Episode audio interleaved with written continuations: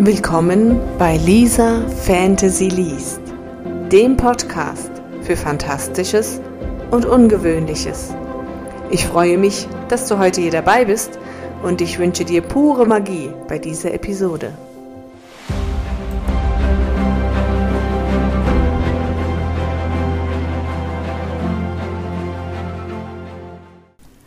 Willkommen zur Folge 0 und der Frage, was ist Lisa Fantasy liest eigentlich?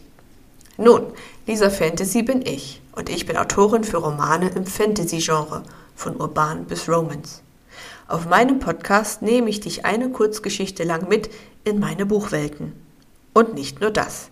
Jeden Monat lade ich einen Autor oder eine Autorin ein, in meinem Podcast Gast zu sein und uns in ihre oder seine Buchwelten ebenfalls mit einer Kurzgeschichte zu entführen. Natürlich erfahrt ihr dazu auch etwas über den Roman, die Welt des Buches und meinen Gast. So schenke ich dir zweimal im Monat Magie und Fantasie für deine Ohren. Ich wünsche dir eine kurze Auszeit von deinem normalen Alltag beim Anhören der Episoden.